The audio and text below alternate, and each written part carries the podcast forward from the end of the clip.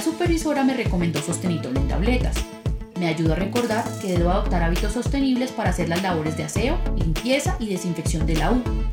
Yo ahora implemento buenas prácticas para disminuir el consumo de agua y energía, uso los productos de aseo como me lo indican las fichas técnicas y de seguridad de cada uno, separo y clasifico los residuos como está establecido en los protocolos de aseo.